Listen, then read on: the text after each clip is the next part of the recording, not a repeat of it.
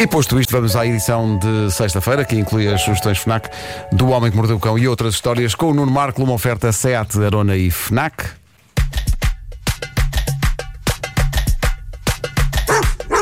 O homem que mordeu o cão traz-te o fim do mundo em cuecas, com histórias marrecas, cabeludas ou carecas. Do nada das por ti a pensar, elecas, elecas, elecas. Carlão, tu ris-me?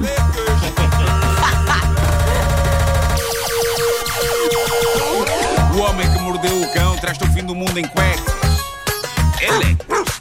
O homem que mordeu o cão traz-te o fim do mundo em cuecas, elecas. Título deste episódio: O que é que eu faço à minha vida? Talvez a resposta esteja no ketchup. Estou meio adoentado e gritei demais. Bom título. Ficaste tonto? Fiquei um bocadinho. Bom, uh, estão a acontecer coisas inacreditáveis na plataforma OnlyFans. Nós já temos aqui falado da OnlyFans. É, é aquela plataforma de internet em que cada um de nós pode ser uma estrela de entretenimento adulto, não é? No fundo, o que sempre sonhámos. Mas aquilo não começou com esse objetivo, pois não? Acho que não, era só para criar comunidades. Exatamente. Uh, Uma pessoa pode, podia fazer a sua arte. Aquilo foi, foi para a rebaldaria. Ficou marotão. Foi, foi, foi. Uh, mas pronto, qualquer pessoa lá pode Foi, criar, foi, foi, criar foi. fotografias e vídeos e conteúdo exclusivo para os fãs. E há pessoas a enriquecer com o OnlyFans e a fazer pipas de massa mensais e a responder a fetiches extremamente específicos. Eu recordo, por exemplo, a rapariga que ganha rios de dinheiro a imitar um cão. Sim. é? E as pessoas, ei, é grande imitação de cão. Hum, que alegria, bem que me faz. Bom, uh, a mais recente sensação do OnlyFans é uma rapariga de 22 anos chamada Lori, que é estudante e é jogadora de ténis. Ela está a ser um sucesso com um conceito bastante simples e ao mesmo tempo complexo. Basicamente, os fãs pagam a subscrição da página dela no OnlyFans para que possam ser eles a decidir o que faz ela à vida. Ok? Os fãs tomam as decisões por ela. Ela, ela- ela deixa-se ir.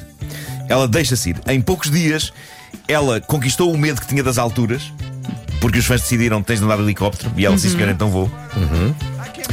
E mais importante que isso, em poucos dias, ela largou o namorado. Então, mas espera aí. Porque os fãs assim disseram. Os fãs assim disseram.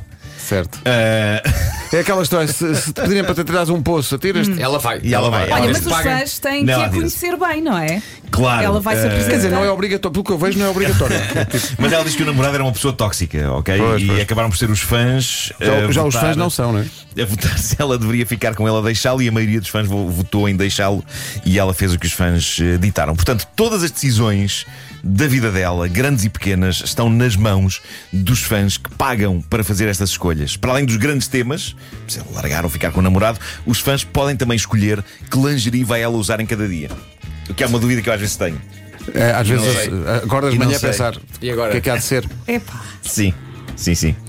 Ah, é, é, é algo estranho, di- diria eu, largar todas as decisões na mão de um bando de estranhos. Mas eu tenho a sensação de que eu- se eu fizesse isto, as pessoas que me seguem iriam sempre escolher a opção que as faria rir mais, mesmo que não fosse a Claro. mais adequada para o meu bem-estar.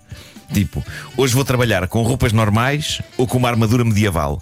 E o povo todo, armadura medieval! Hey! Mas a alegria que era no autocarro. Mas agora que eu penso nisso, se alguém me propusesse esse dilema, é óbvio que também eu diria a armadura medieval, não é? Claro. Ah, pronto. Eu não me posso meter numa coisa destas, senão creio que faleço em poucos dias.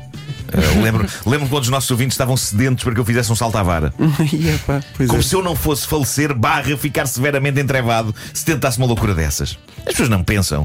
A sensação que eu tenho é que os nossos ouvintes acham que eu sou imortal. E eu sinto que se um dia eu dissesse, malta, estou a pensar em ser disparado de um canhão e aceitar o meu destino, não pôr rede em lado nenhum, onde aterrar, aterrei. Eu acho que ia haver ouvintes nossos a gritar: Vamos! E reparem, eu não tenho dúvidas que os nossos ouvintes não desejam a minha morte, mas eu, eu acho é que eles sentem que eu aguento tudo. Aliás, são os nossos ouvintes e os concorrentes do Taskmaster. Só que eu sou uma pessoa humana, eu sou uma pessoa humana. Tu sofres. Bom, Mas os portugueses adoram olhar para acidentes também. Também, também é isso, verdade, também é verdade. Ah, Bom, O Homem que Mordeu o Cão está em plenas comemorações dos 25 anos da rubrica. Lembro-me que houve uma fase na vida desta rubrica em que estávamos sempre a receber notícias sobre aparições de figuras lendárias em sítios improváveis. Ei, Nomeadamente no café. Cristo- e- sim, sim. Torradas. Cristo aparecia muito em torradas, eh, apareceu em manchas de umidade, eh, etc. E lembro-me que, talvez influenciado pela quantidade de aparições, eu próprio, um dia, ao cortar uma cebola para fazer uma salada, deparei-me com aquilo que parecia ser António Variações. Onde? Ou então Camões.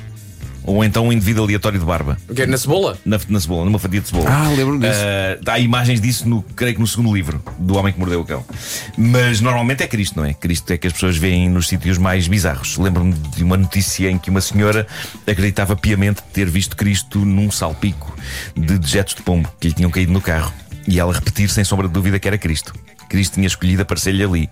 O que convenhamos não só é uma ideia bastante arrogante da parte da senhora, porque há aquela senhora especificamente, mas também me parece bastante insultuoso para uma figura daquela dimensão, com tanto sítio e forma onde podia aparecer, pensar que ele diria: Bom, vou aparecer a esta senhora, deixa-me cá ver onde é que está um pombo aflito.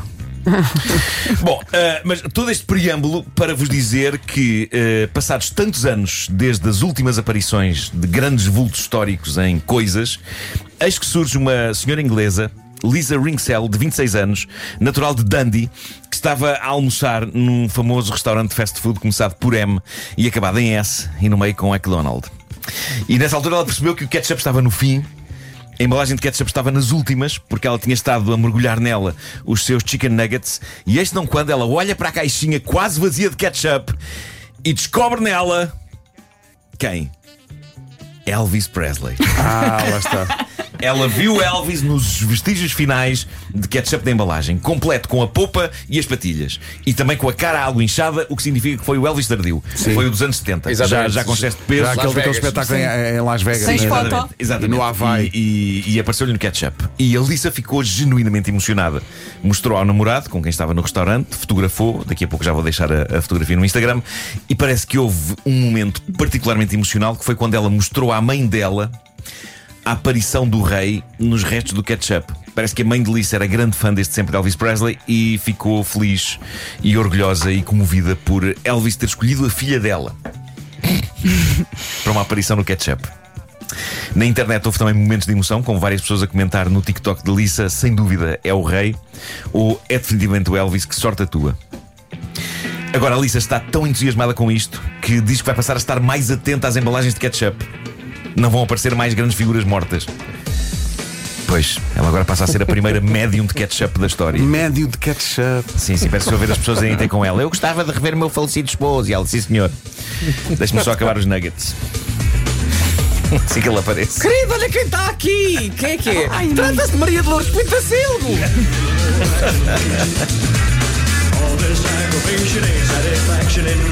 A pessoa que pôs esta música está a dançar freneticamente.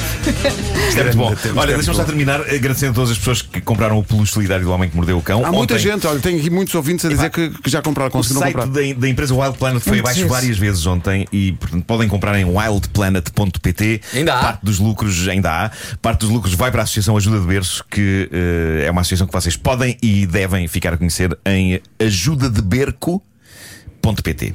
Porque não há cedilhas na internet. Não há cedilhas na internet. Internet, internet, internet. Não metam cedilhas na internet. Internet, internet, não sei o quê. Eh, Metam cedilhas. olha, fala-me de mochilas para o regresso Falo, às falo, aulas. Fala-me eh, mais. falo, falo. Eh, vou falar de mochilas. Fal, fal. Eh, a FNAC sugere as novas. Epá, sempre adorei esta marca e a maneira como ela soa. As novas Kanken. Ok? As Kanken. Can, têm can, can. Um, um design especial para manter as costas dos miúdos direitas e há uma edição especial Kanken, amiga do ambiente, feita com plástico reciclado. Só Kanken. Estava aqui a pensar que isto, isto vai melhor com. Vamos lá embora. Está a precisar de uma máquina fotográfica para a sua próxima aventura em.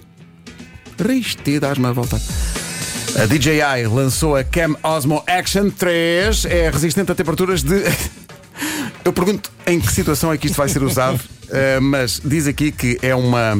Incrível. É uma câmara resistente a temperaturas de 20 graus negativos. Pois, pois. Pronto. Que são sempre as condições ideais para. É. É. resistente à água eh, até 16 metros, filma até 4K e é muito fácil montar. Como é que tem que fazer? Tem que escrever numa cartolina 4 capas e filmar. Não, Pedro. Atenção, gamers, já chegou à FNAC o tão esperado jogo FIFA 23. Atenção, o meu filho está doido. O meu filho está doido com isto. O meu filho estava a Epá, o experimentar FIFA estava a- a 23. jogar uma versão de teste. Eh, e aquilo é, é de tal maneira que eu olhei, olhei para a televisão e Epá. parecia que estava a dar mesmo o jogo. É que é que é bom demais. E aquilo tem, uma- tem um, um modo Ted Lasso.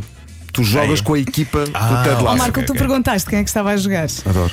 Eh, não, não. Não, claro que não. Não, eu só achei estranho, era, eh, parecia-me um jogo real, não é? Pois. Mas estava a achar estranho estarem com um triângulo na cabeça. Há outra, há outra funcionalidade nova pela primeira vez na história da EA Sports. It's in the game. Uh, vai ser possível incluir equipas femininas. Além disso, tem várias funcionalidades de crossplay e uma tecnologia que traz mais dinamismo e realismo aos gráficos. É, no entanto, mais difícil marcar livres.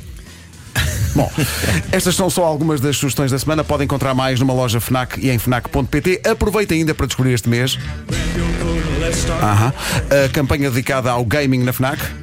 Come on, come on. É uma campanha cheia de fair play. O Homem que Mordeu o Cão foi uma oferta FNAC, onde encontra todos os livros e tecnologia para cultivar a diferença. E também foi uma oferta SEAT Arona!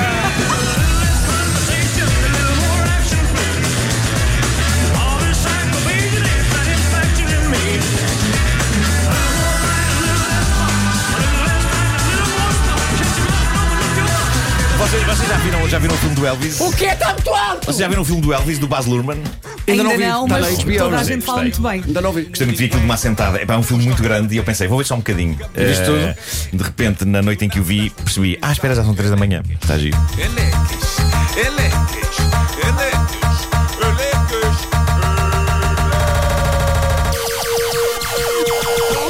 O homem que mordeu o cão traz-te o fim do mundo em cuecas. O homem que mordeu o cão traz-te o fim do mundo em cuecas. Elecas. Comercial, bom dia, bom fim de semana.